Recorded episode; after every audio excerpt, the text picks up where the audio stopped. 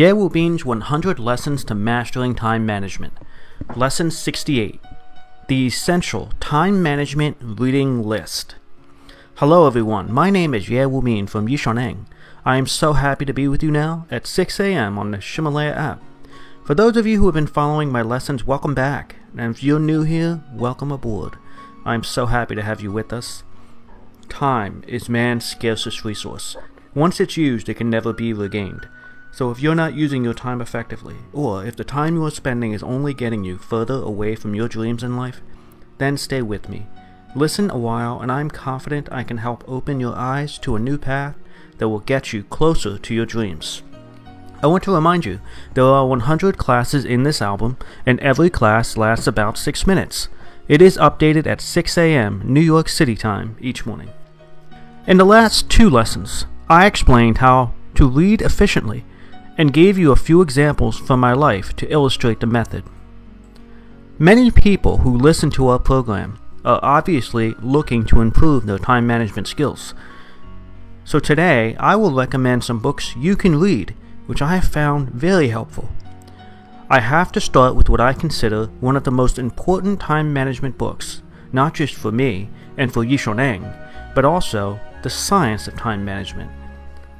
Peter Drucker's book titled the Drucker 100 Years. I recommend you start with this book and then proceed to many of his other works. This book will give you a solid understanding of Peter Drucker's framework and set the stage for many of his other books, so definitely start with this book. The second book that I absolutely suggest you read is by Stephen Covey, a leading authority in the field of efficiency. I'm sure you've heard of his book, The Seven Habits of Highly Effective People. The Seven Habits of Highly Effective People is a valuable read. Read it and understand the seven habits that he talks about. Then reread it a second time for a deeper understanding. These next two books I recommend are much more practical and concrete. The first set of books is about fixing, and the books are a series. It's called Fixing 1, then another book, Fixing 2, and a third book, Fixing Part 3. These three books are highly valuable. The other book that I recommend is called The Pomodoro Technique, which you know about. The original Pomodoro Technique publication was never actually made into a book, but there is a PDF available on the internet that you can find. It's not that the book wasn't popular or lucrative enough to publish into book form, it's just that the author decided not to print the book for environmental reasons. We should all applaud his decision to save our planet.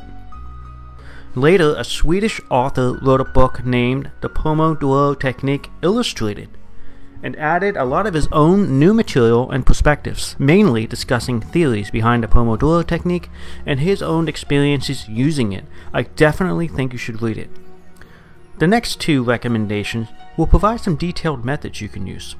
The first one is about who to create, how to create and use a morning diary and is called The Miracle of Morning Diaries. The other book is called Better Life, the biography of the Russian Lubishev. Lubishev is the one who I spoke about before, who recorded the time and action of every single activity he completed each day. He's a great example of someone who became very efficient simply by documenting things. Lastly, I will humbly introduce my book, Best Use of Time. Best Use of Time, which is my book, is sold on Taobao, Amazon, and Jingdong. Best Use of Time sells quite well, and I have donated all the royalties for this book to charity. I appreciate your willingness to buy my book. My book covers many of the topics from all the other books that I've read and puts it into practical and useful language for you. In my opinion, the nature of time management lies in remodeling and reshaping habits. Remember, it was Aristotle who said, Excellence is not an act, but a habit. I created Yishoneng's two day classroom core course and 90 day instructing system to better support your ability to do one thing develop the habit of effective time management. The class is designed to help us master habits and move from the offline to online life. Since 2005, I have attended courses and read many books to improve my skills. I've also taught over 300 courses and personally interacted with tens of thousands of people, which has given me a comprehensive knowledge of all the information out there regarding time management. So read my book first, then find eight of your closest friends and encourage them to read it. Then ask those eight folks to share it with eight of their friends. Then meet with the eight people you first shared the book with and begin meeting regularly to practice the content from the book. In the book, there are two portions. The first is the story, and the second is the education, which consists of 13 tips that I share with you. I teach these tips in great detail in the book. In the book, I also include many articles to help you learn and digest more of the information. So set a goal today that you will read the book and then find eight people to read it. By the time the 90 days are up, you should be meeting with all of them in a group and discussing how you've been applying the skills in your life. I have a faith that you'll retain much of the information and build the new habits you need to improve your life by using this technique. After finishing my book, I recommend going on and reading the original Pomodoro Technique PDF file and then read the three books Fixing 1, Fixing 2, and Fixing 3. Then read Miracle of Morning Diaries and the other book Better Life.